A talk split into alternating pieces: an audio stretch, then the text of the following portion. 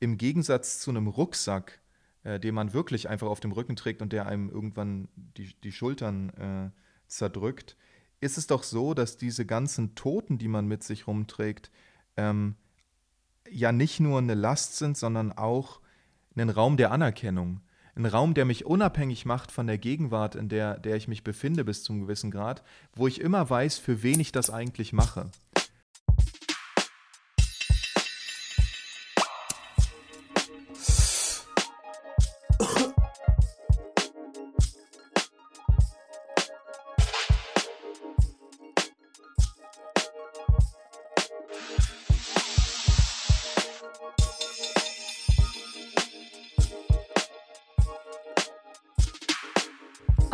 Tüte Whisky-Konfekt mit Max Czolek.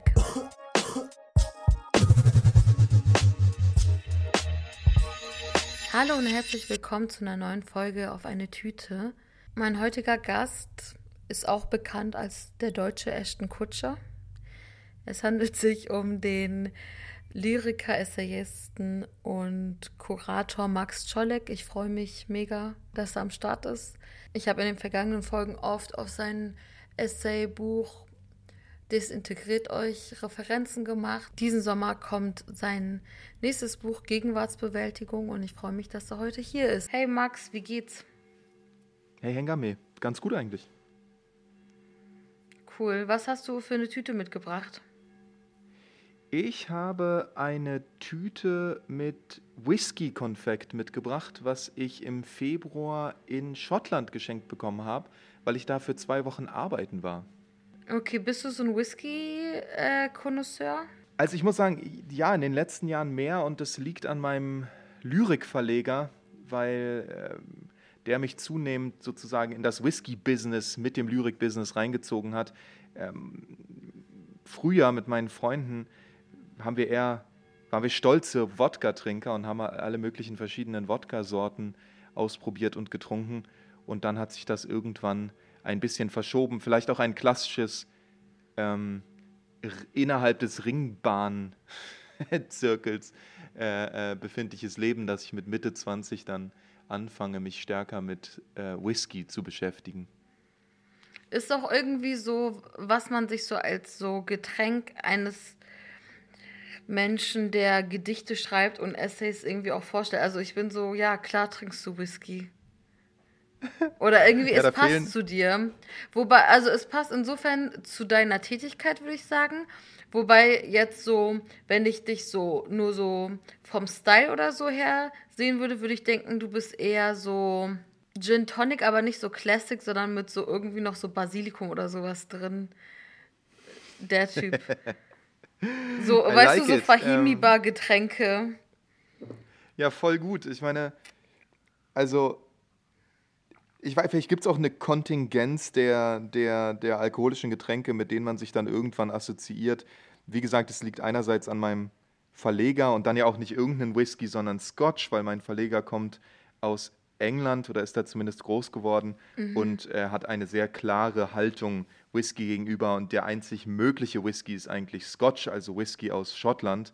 Mhm. Ähm, und gleichzeitig habe ich mal in einem, in einem Gedicht, äh, was jetzt äh, bei, in den Grenzwerten in, im neuesten Gedichtband dann erschienen ist, äh, die, die Frage notiert, werde ich, wenn ich Gin Tonic mag, schneller zum Psychopathen, weil es ja wohl eine Untersuchung gibt, dass das Lieblingsgetränk von Psychopathen Gin Tonic ist.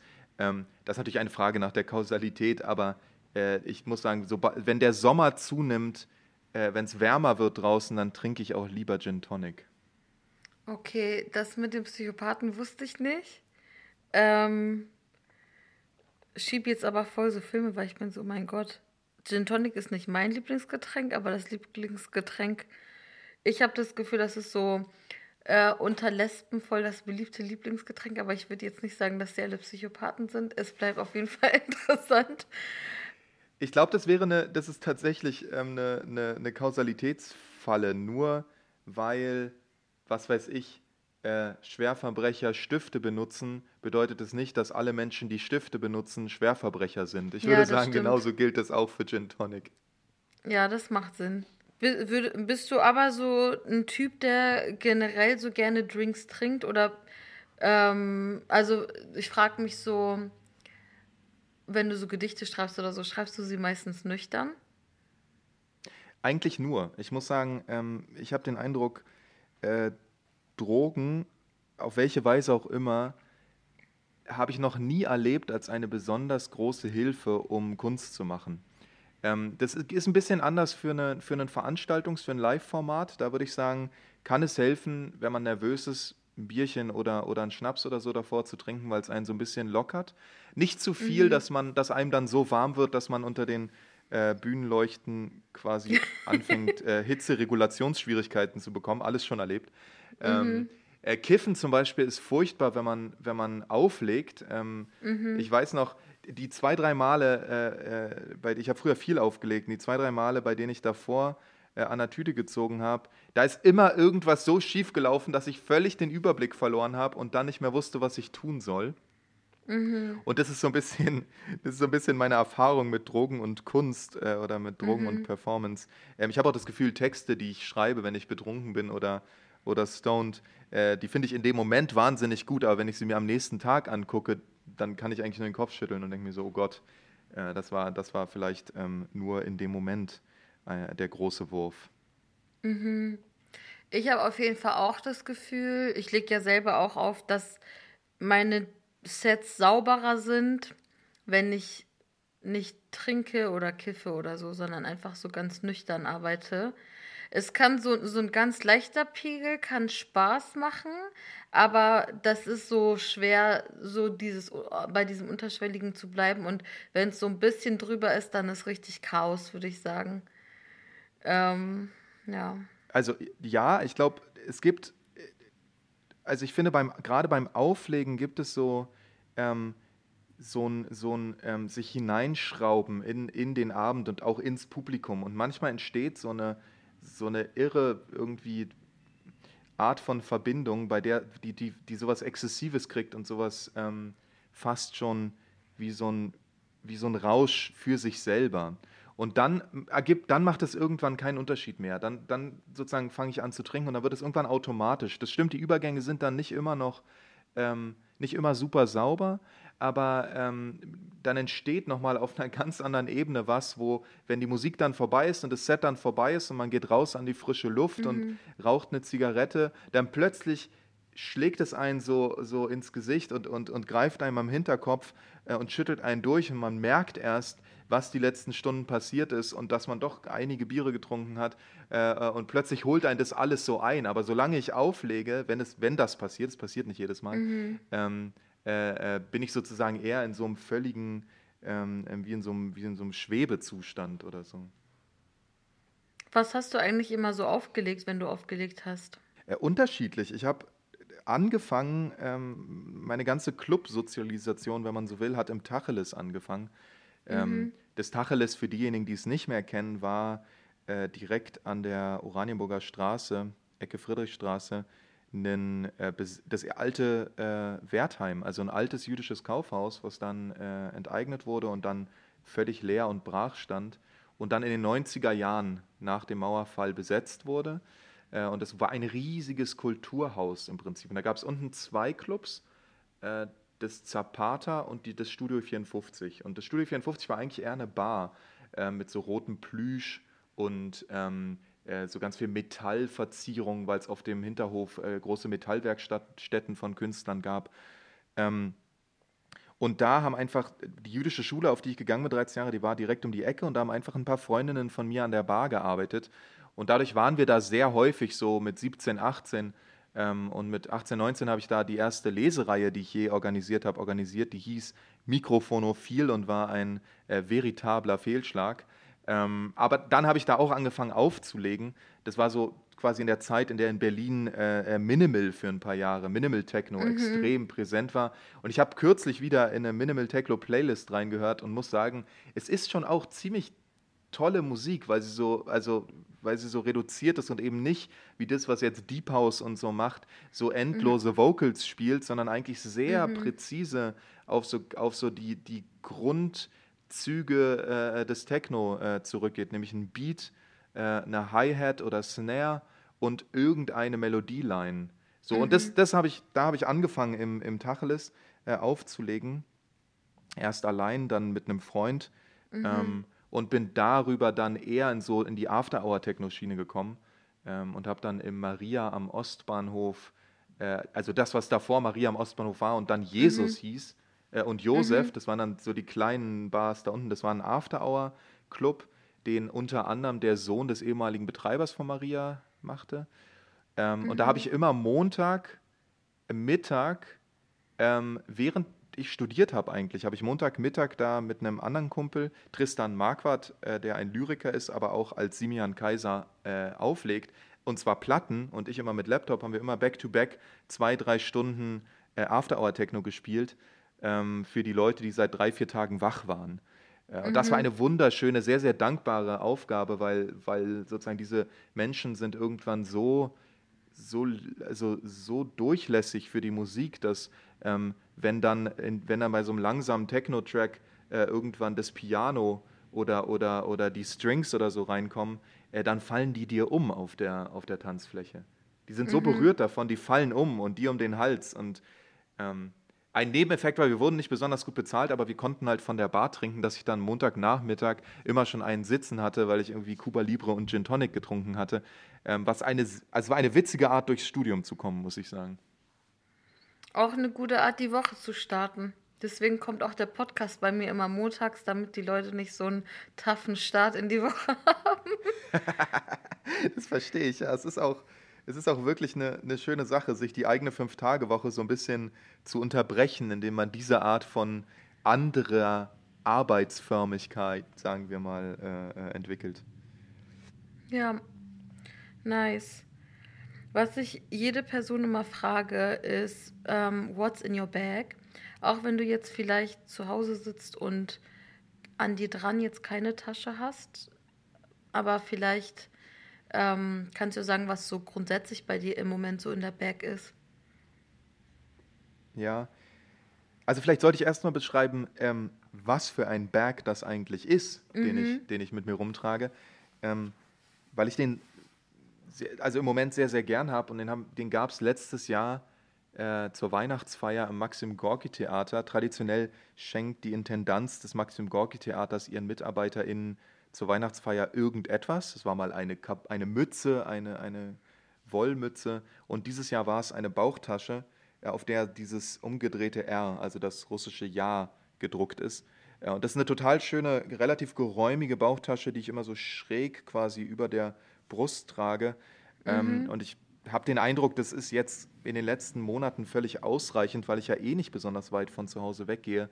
Ähm, und da ist dann mein Tabak und äh, äh, Filter und, und, und Papes und äh, ein bisschen Geld und eine Karte und mein Handy drin ähm, und, eine, und vielleicht eine Maske äh, oder ich habe einen Schal um.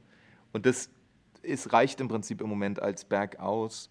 Äh, sonst davor, muss ich sagen, das Jahr davor war ich wahnsinnig viel unterwegs für Lesungen und so weiter. Und da war mein Berg einfach größer. Ne? Da hatte ich einen Rucksack, wo mein Laptop drin war und einen Ziehkoffer, wenn ich mehr als einen Tag unterwegs war, mit dem ich im Prinzip aus dem Koffer leben konnte. Wofür man keinen großen Koffer braucht, ist ja der Emotional Baggage, was man so mit sich rumschleppt. Was ist es bei dir gerade? Ich weiß gar nicht, ob, ob, also es gibt einfach Dinge, die mich permanent begleiten in meiner, also in meinem Nachdenken, in der Kunst, die ich mache, wo ich das Gefühl habe, das sind, das sind irgendwie so die mh, sozusagen nicht mehr gegenwärtigen Dinge, mit denen ich in einem, in, in einem Austausch stehe. So könnte man ja dieses Emotional Baggage bezeichnen als etwas, was man mit sich rumschleppt, obwohl es in der Gegenwart vielleicht gar nicht so präsent ist. Ähm, ich bin auch groß geworden tatsächlich mit der, mit, zumindest mit der Zuschreibung, ähm, dass, weil ich aus einer jüdischen Familie komme und aus einer, in der ähm, wirklich so gut wie alle vernichtet worden sind, dass das eine, äh, eine Last ist, die man auf dem Rücken trägt. Und ich bin mir ehrlich gesagt tatsächlich nicht so sicher, ob das so stimmt. Oder ob man nicht in diesem Moment eigentlich schon in so ein ganz bestimmtes Narrativ sich einordnet, was sagt, ähm, naja, das muss ja total schlimm sein, du hast ja voll den, die Last auf dem Rücken. Jetzt, also mhm. aus, meiner, äh, aus dem jüdischen Teil meiner Familie leben noch ähm, äh, drei Leute sozusagen, mit denen ich das konkret im Austausch teile, diese Geschichten. Das ist natürlich sehr wenig. Man könnte sagen, wow, das ist eine große Last. Ich würde aber nur als, also ich würde eine andere Perspektive dagegen setzen und sagen, im Gegensatz zu einem Rucksack, äh, den man wirklich einfach auf dem Rücken trägt und der einem irgendwann die, die Schultern äh, zerdrückt, ist es mhm. doch so, dass diese ganzen Toten, die man mit sich rumträgt, ähm, ja nicht nur eine Last sind, sondern auch einen Raum der Anerkennung. Ein Raum, der mich unabhängig macht von der Gegenwart, in der, der ich mich befinde bis zum gewissen Grad, wo ich immer weiß, für wen ich das eigentlich mache. Ähm, und da können sozusagen noch 100 Kritiker kommen in der Gegenwart und irgendwas äh, kritisieren an dem, was ich mache. Am Ende weiß ich, wofür und für wen. Mhm. Ähm, und ich glaube, das ist auch eine große Stärke. Also zu wissen, ich habe diese Leute auf dem Rücken, ähm, heißt auch, an die kommt keiner ran. Ich bin der Einzige, der die kennt. Äh, und ich bin auch der Einzige, der, der ähm, äh, oder fast der Einzige, der die Gedichte meines Vaters kennt. Mein Vater ist auch tot.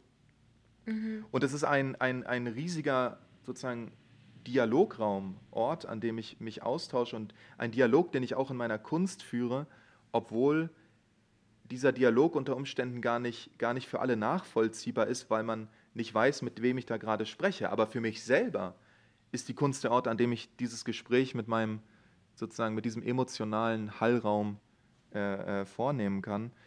Deswegen würde ich fast in Frage stellen, ob diese Idee des Baggage ähm, ähm, als, als Metapher äh, äh mhm. für mich so zutreffend wäre. Mhm. Wenn wir jetzt mal bei der ähm, Vergangenheit bleiben, dann ähm, gibt es bei mir auch die Rubrik Die Katze im Sack, was ein falsch verwendetes deutsches Sprichwort ist, weil es geht nicht wirklich darum, ob du mal irgendwas gekauft hast, ähm, von dem du nicht wusstest, was das ist, sondern ähm, es geht eher um etwas, wofür du dich früher geschämt hast und heute nicht mehr. Also es äh, kann sein, dass du es dann heute zelebrierst es kann aber auch ein bisschen neutraler sein, dass du dich einfach nur nicht mehr dafür schämst. Hm. Ich hatte letzte Woche ein interessantes Gespräch mit einem äh, sehr guten Freund von mir. Wir kennen uns schon seit der zweiten Klasse. Und da ging es um,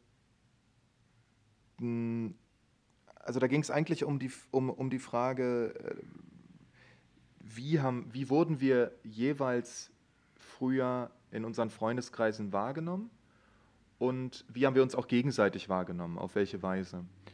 Ähm, und es gab eine Zeit in, in der Schule, ähm, zwei Jahre in etwa, da äh, wurde ich gemobbt tatsächlich für das, was, für das, was ich war. Ähm, und das ist, glaube ich, relativ vielsagend auch für das, was ich heute bin, weil ähm, ich wurde geärgert, indem mir die Mitschüler, Mitschülerinnen ähm, zugerufen haben, äh, Professor, Professor. Und was sie damit mhm. sagen, also es war wirklich ein klassisches äh, intellektuellen Mobbing, wenn man so will. Also ich habe mhm. Worte benutzt, die kannten die Leute nicht. Ich habe auf eine Weise gesprochen, die war vielleicht auch kompliziert. Also ich will das gar nicht abstreiten. Ich war sicher ähm, irgendwie auch in, in so bestimmten Sachen drin, durch meinen Vater auch, ähm, die für andere Leute total strange gewirkt haben müssen. Aber gut, so ist es halt. Kinder sind unterschiedlich und, und ich glaube, dass man Differenz aushält, ist eine Sache, die nicht jeder von zu Hause erstmal mitbringt. Und mhm. ähm, ich fand, also ich glaube, das ist was, was, was für mich lange Zeit gebraucht hat, bis ich irgendwie für mich selber den Raum definiert hatte, in dem ich sagen konnte, es ist völlig in Ordnung und auch wichtig und ich will dazu nicht nur stehen, ich will es sogar stark machen, dass ein denkender Zugang zur Welt ein, ein, ein guter und wichtiger ist. Und Leute, mhm. die mir also es ist mir dann im Studium, ist mir immer wieder begegnet, dass Leute sozusagen das zum Anlass genommen haben, entweder sich irgendwie in ein konkurrentes Verhältnis zu mir zu setzen oder zu kritisieren, dass, dass ich irgendwie, was weiß ich, über Bücher rede, die sie nicht gelesen haben oder so. Und ich habe zunehmend gemerkt, dass ich ähm, da sehr, sehr klar, eine, also auch vielleicht heftiger, als es andere Menschen tun würden, äh, einen Strich ziehe und sage, okay, aber dann, also darüber diskutiere ich nicht. Ich diskutiere mhm. nicht, ob es in Ordnung ist, diese Art von ähm, ähm, Zugang zur Welt zu haben. Und ich diskutiere auch nicht, ob es in Ordnung ist, ähm, über Bücher oder über Gedanken oder, oder ähm, so zu sprechen. Und wenn du damit ein Problem hast, dann vielleicht ist unsere Freundschaft an einem Punkt angekommen, wo wir, wo wir vielleicht einfach nicht weitermachen können. Ich finde es voll schön zu hören, dass du so ähm, schon so als Kind ähm, oder so als junger Mensch so ähm, dazu ermutigt wurdest, sozusagen zu deiner Art zu denken de oder deine Weltsicht oder so zu stehen und sozusagen dich nicht als der Weirde oder so zu fühlen? Hm. Also ich weiß gar nicht, ob ich das so sagen würde. Ich, also ich glaube, ich wurde einfach in einer Familie, in eine Familie hineingeboren, die, ähm, die, die aus, also die aus Intellekt, also die auf eine Tradition der Intellektualität zurückguckt und für die das sehr, sehr wichtig ist. Auch wichtiger ist als die Frage, ob man äh, viel Geld verdient. Es spielt einfach keine, groß, keine besonders große Rolle in meiner Familie, dass man irgendwie über die Runden kommt, klar. Ähm, aber das ist nicht entscheidend, und zwar mütterlicher wie väterlicherseits. Mhm. Ähm, und ich glaube, dass darin natürlich auch eine gewisse äh, Privilegiertheit oder Klassenposition mitschwingt. Da, also da bin ich mir sicher. Gleichzeitig ähm, ist eine der vielleicht auch Enttäuschungen meiner, meiner äh, wenn man sie so nennen will, akademischen Laufbahn, mhm. dass es ganz und gar nicht so ist, dass alle Leute äh, Intellektuelle sind in der Uni oder so.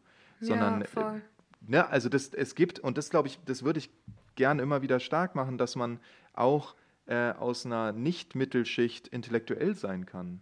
Dass es auch ArbeiterInnen gibt, die Intellektuelle sind. Dass es überhaupt gar nicht zwingend miteinander korrespondiert, sondern dass das, was Leute häufig meinen, wenn sie Intellektualismus abwerten wollen, Akademismus ist, also eine bestimmte Sprache, die vielleicht ausschließend wirkt oder die Leute nicht genau äh, erstmal nachvollziehen können oder so.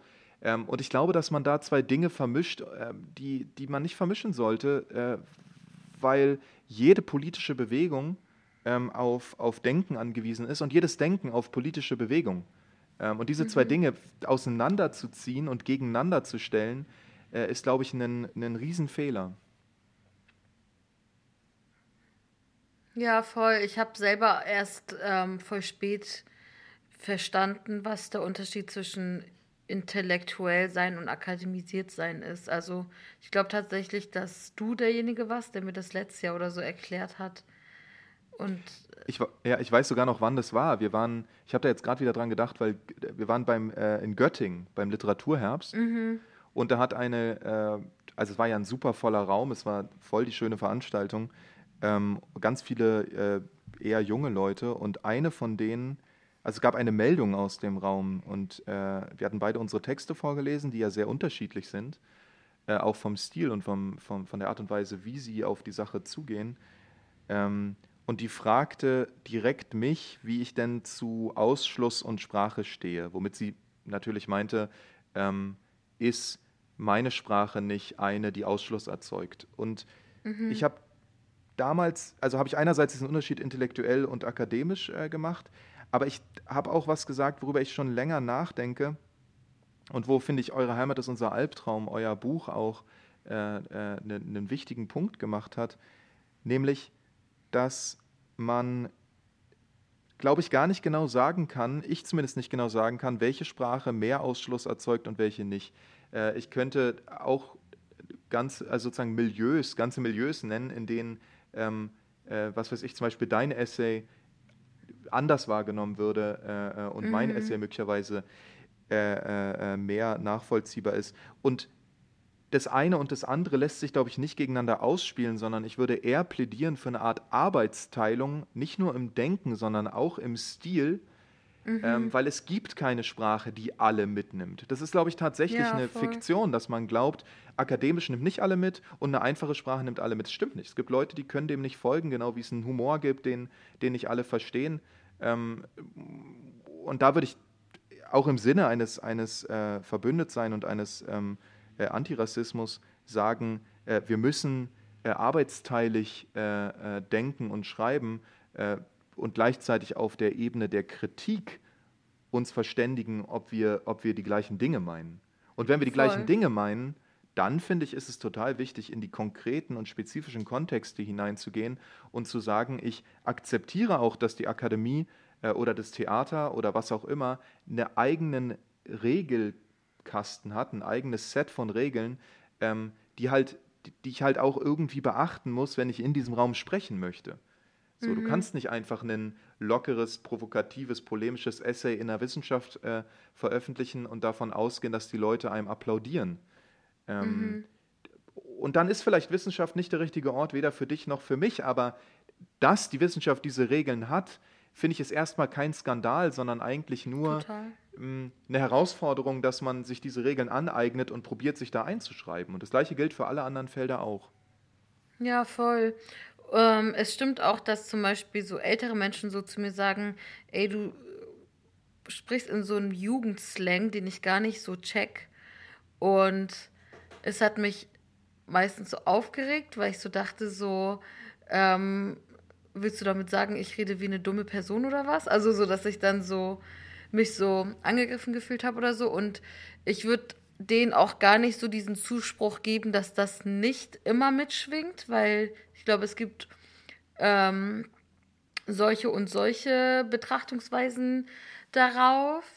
Aber ähm, ich verstehe schon, dass Leute, die vielleicht keine Millennials sind und ähm, viel online sind oder auch irgendwie eine bestimmte Art von Popkultur konsumieren, die irgendwie viel mit Memes oder so zusammenhängt, dass die dann äh, nicht alles äh, oder nicht, vor allem nicht alle Referenzen verstehen. Und mhm. gerade bei Referenzen ist es ja so, du musst ja sozusagen wissen, den gleichen ähm, Wissenszugang oder ähnliche so ähm, ähnliche Sachen kennen einfach sozusagen, um das so zu verstehen. Und die einen kennen dann vielleicht eben so ähm, Gedichte, auf die du dich beziehst, und andere kennen mhm. dann vielleicht Memes, auf die ich mich beziehe oder so. Aber ja, eben, es ist so, so es gibt keine oder es gibt sehr, sehr wenige Arten zu sprechen oder so, sich auszudrücken, die wirklich alle Menschen verstehen.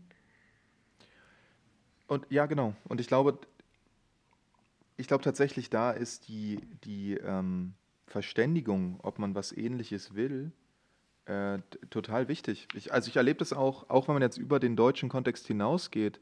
Ich hatte jetzt so Zoom-Gespräche ähm, mit, äh, den, mit, mit den USA, mit, mit verschiedenen Leuten da. Und einmal war eine Frage, in welchem Verhältnis ich meine oder unsere politische Arbeit in Deutschland am Maxim Gorki Theater vor allem, so um Desintegration und postmigrantisches Theater und so, in welchem Verhältnis ich die sehe zur Black Lives Matter Bewegung in den USA. Ähm, und ich hatte so ein bisschen den Eindruck, ich kann auf diese Frage nicht gut antworten, weil mhm. da brauchen wir eigentlich jemanden, der oder die die Black Lives Matter Bewegung äh, kennt und zwar gut kennt und die Logik davon kennt und vor allem den US-amerikanischen Kontext nachvollziehen kann. Ähm, mhm. Weil ich mhm. gucke da ja total von außen rauf. Es ist nicht so, als würde ich da nicht Dinge drüber lesen, aber ich ordne sie natürlich total in den sehr spezifischen Denk- und Handlungsraum ein, in dem ich mich hier befinde ähm, und in dem ja ganz andere Parameter oder ganz andere, sagen wir mal, Geschichten ähm, wichtig sind. So. Mhm. Und ich glaube, dafür ist dieser Austausch miteinander ähm, ähm, über, die, über die, sagen wir mal, Grundlagen der Kritik von Diskriminierung, äh, aber dann auch der Austausch darüber, wie sehr spezifisch die Dinge sind, die wir tun.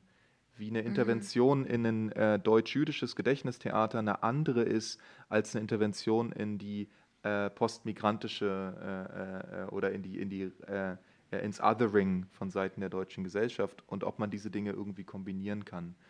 Also ich glaube, dass man da wirklich ein Gespräch führen muss und nicht einfach nur sagen kann, das ist ausschließend, das ist nicht ausschließend, das ist relevant, das ist nicht relevant.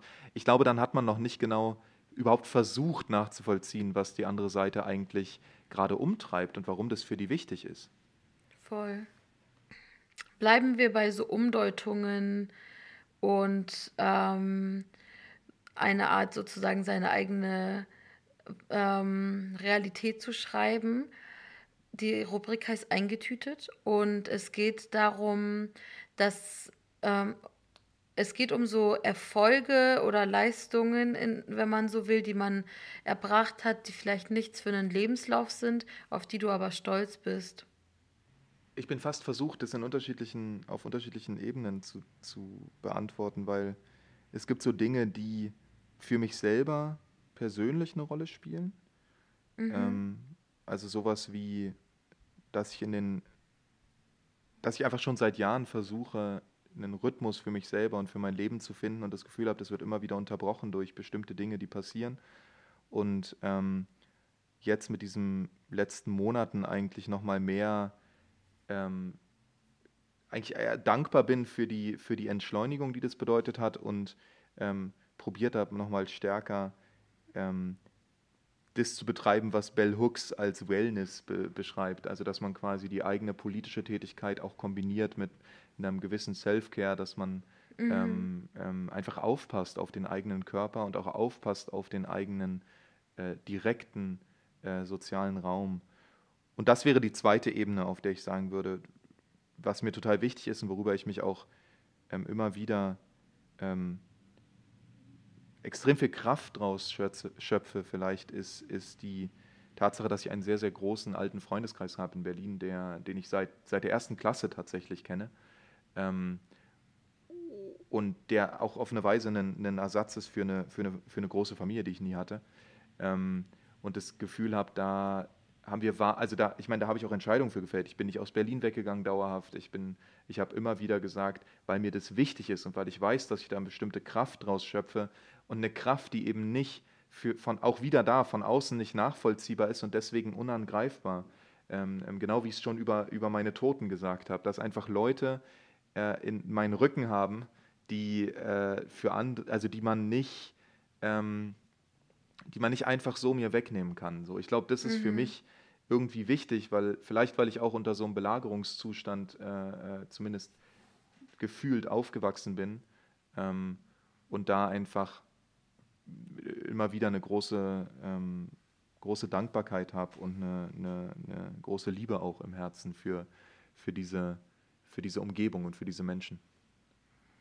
Voll schön, dass du mit so vielen Leuten aus deiner Schulzeit noch befreundet bist, weil ich habe eher das Gefühl, dass bei den meisten Leuten, die ich kenne, äh, es gibt vielleicht so ein, zwei Leute aus der Schulzeit, die korrekt sind, mit denen man zu tun hat, aber der Rest, wenn man mit denen noch irgendwie Kontakt hat, sind eher so Facebook-Karteileichen oder sowas. Hm. Ich, ich glaube auch, das hat was mit der Schule zu tun natürlich. Ich war ja äh, auf der jüdischen Schule in Berlin und zwar 13 Jahre am Stück. Das ist ja schon mal ungewöhnlich, dass man, und es mhm. geht auch heute nicht mehr. Das ging nur damals, weil die Grundschule irgendwann aufgelöst wurde und überführt wurde ins Gymnasium, weil sie die Schule quasi von unten nach oben aufgebaut haben. Nur darum konnte ich überhaupt im gleichen Gebäude sein, fast die ganze Zeit. Und die Schule wurde in dem Jahr, in dem ich und sozusagen die ganzen Freunde und Freundinnen raufgekommen sind, in diesem Jahr gegründet. Das bedeutet, auch so eine Gründungsphase ist natürlich was ganz Besonderes. Die Mauer war gerade gefallen. 1993 äh, sind wir auf diese Schule rauf, da wurde die gegründet. Und ähm, äh, das war eine ganz besondere Mischung von Leuten. Die kamen zum Teil aus der Sowjetunion, die Kontingentflüchtlinge, also die Leute, die die jüdischen, äh, die, die sowjetischen Juden, die nach Deutschland kamen, mhm. und gleichzeitig die Kinder von ähm, eigentlich ausschließlich äh, alleinerziehenden oder fast ausschließlich alleinerziehenden Müttern aus der DDR, die irgendwie das Gefühl hatten, diese Schule könnte interessant sein. Und das, mhm. das war so eine ganz, das war einfach eine krass besondere Mischung, die da zusammenkam. Äh, und das hat aus irgendeinem Grund ähm, gut funktioniert. Nicht, nicht, dass wir von Anfang an Freunde waren, das hat sich erst später dann äh, ergeben. Aber es mhm. war doch eine, eine sehr besondere Situation. Es war die erste Schule nach dem Zweiten Weltkrieg überhaupt, äh, die, die eine jüdische Schule war in, in Deutschland. Ähm, und damit hat was Neues angefangen. Und wie es so ist, jedem Anfang wohnt ein Zauber inne. Ähm, irgendwie, glaube ich, gab es da eine Energie, die ich bis heute, aus der ich bis heute auch schöpfe manchmal, glaube ich. Voll schön. Bleiben wir bei so äh, positiven Dingen.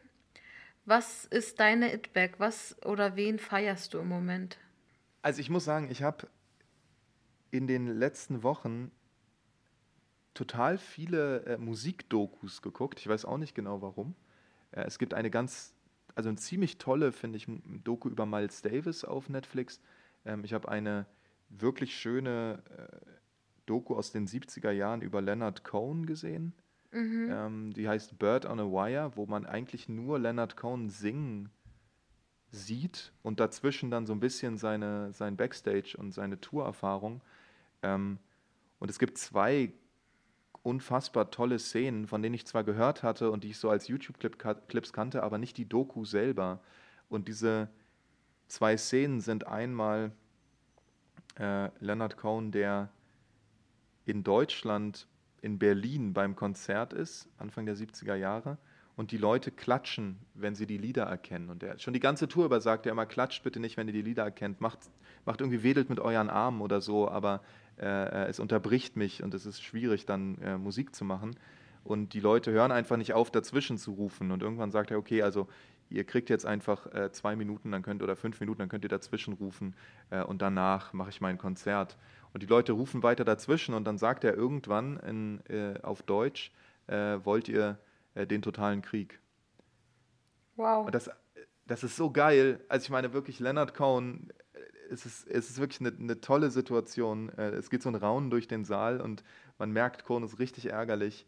Ähm, und er fremdelt so damit, dass er jetzt in Deutschland auftritt. Äh, und das mhm. finde ich mhm. eine sehr berührende, auch irgendwie sehr nachvollziehbare Art des Fremdelns. Und dann ist sein letztes Konzert in Jerusalem, da endet dann die Tour. Ähm, und da spielt er sein, also spielt er das Konzert, er ist völlig, also auch einfach erschöpft. Äh, und dann ist er backstage und die Leute singen und rufen und sagen, er soll jetzt wieder rauskommen und so. Äh, und er also weint einfach krass und sagt, er kann nicht mehr. So, er, er die Leute, er, er schafft es einfach nicht mehr. Er ist so müde. Ähm, und ich fand, das ist irgendwie eine Parabel, hatte ich das Gefühl, auf, auf so Gefühle, die ich auch mit diesem, mit diesem Rumtouren verbinde. Dass, dass es manchmal so Momente gibt der Wut und der, auch der Energie. Wut ist ja auch eine Energie, ist ja auch eine, die einen wo man das Gefühl hat, ich bin jetzt mega drin, so und das, das mhm. ist ja nicht unbedingt schlecht und ich habe auch das Gefühl, ähm, das kommt auch nicht unbedingt schlecht an, wenn man wütend ist. Äh, und dann gibt es auch die Momente dieser, dieser Traurigkeit und Erschöpfung, die gar nicht daraus resultieren muss, dass man unzufrieden ist, sondern einfach nur, dass man wirklich keine Kraft mehr hat. So. Und das hat mich berührt. Da, da wurde Leonard Cohen einmal mehr zu meinem, zu meinem It-Berg, wenn man so will. Nice. Wir kommen auch schon zu unserer letzten Rubrik, und zwar die Schultüte. Was, was würdest du Leuten gerne mit auf den Weg geben? Es kann ein Rat sein, es kann mhm. aber auch ein Gegenstand oder sowas sein oder ein Zitat oder ein Lied oder also die Schultüte können wir nicht anfassen, deswegen kann der Inhalt so abstrakt sein, wie du möchtest. Ich finde ne, auch, auch das eine schöne Frage. Wir haben ja gerade schon über Schule gesprochen äh, und darüber, was Schule auch bedeutet als, als Denk- und Begegnungsraum oder bedeuten kann. Ähm, und dass ja Schule für viele Menschen eine, sagen wir mal, auch, auch schlimme Erfahrung ist, ne? Mhm. Ähm, was du ja auch schon, auch schon beschrieben hast. Ich glaube ehrlich gesagt, dass die nächsten Monate, ne, also das, eine große Herausforderung sein wird, dass wir weiter aufeinander aufpassen. Ich finde, dass, dass es jetzt eine ähm, Form von Innehalten gab, vielleicht ist ja eine Sache, die einen erstmal optimistisch stimmen kann. Viele, viele sagen ja so, ja, ja, Corona ist eine, eine Krise und eine Chance. Ähm, ich bin mir nicht sicher. Ich, ich finde, dieses Krise-Chance-Ding eigentlich geht über die Dinge hinweg, die die hier auch sichtbar geworden sind, nämlich dass es eben nicht nur äh, gut war, ähm, was hier passiert ist in den letzten Monaten, sondern auch nochmal sehr deutlich gemacht hat, wer eigentlich beschützt wird und wer nicht. Mhm. Und ich mache mir Sorgen darum, dass das einmal mehr eigentlich verdeckt wird unter diesem Mantel der, der, der Selbstbeweihräucherung und des Abfeierns der eigenen sogenannten Solidarität. Ähm, und ich meine, heute werden Fleischbetriebe besprochen. Ähm, die Situation an den europäischen Grenzen hat sich überhaupt nicht verändert. Ähm, mhm. Und ich glaube, man muss bei aller wichtigen und von mir auch total stark mit ähm, betriebenen innerdeutschen Kritik an einem Mangel an Pluralität, einem Mangel an, an Anerkennung und so weiter, äh, nicht vergessen, dass wir, dass wir uns in ähm, extrem engen nationalen Grenzen bewegen, die, die keinesfalls äh, in Frage gestellt werden, sondern ganz im Gegenteil eigentlich Corona noch mal stärker diese nationale Begrenztheit sichtbar gemacht hat der, der Politiken und der, der, des, des Füreinander-Sorgens. So. Und das ist ein Gedanke, der mich umtreibt ähm, und ein Gedanke, den ich vielleicht einfach gerne nochmal mitgeben würde, ohne dass ich genau weiß, was es bedeutet. Ich habe mhm. nur die, den Verdacht oder die Intuition, ähm, dass, es, dass, dass es uns alle auf eine Weise zu KomplizInnen dieser, dieser nationalen Rahmensetzung macht. Ähm, und zwar zu KomplizInnen, die wir bleiben, selbst wenn wir innerhalb dieser nationalen Rahmensetzung äh, Diskriminierung erfahren. So, und ich glaube, diese, diese Gleichzeitigkeit von Diskriminierung und Privilegiertheit ist eine, die mich, die mich stark beschäftigt. Und die würde ich vielleicht als Gedanken gerne mitgeben am Ende. Vielen Dank, Max. Danke dir, Hengames. War mir eine Freude. Mir auch. Mach's gut. Das war der Podcast auf eine Tüte. Der Jingle wurde von Neda Sanae aka Nedalot produziert. Konzept, Produktion und Redaktion sind von mir, Hengame Yakubi.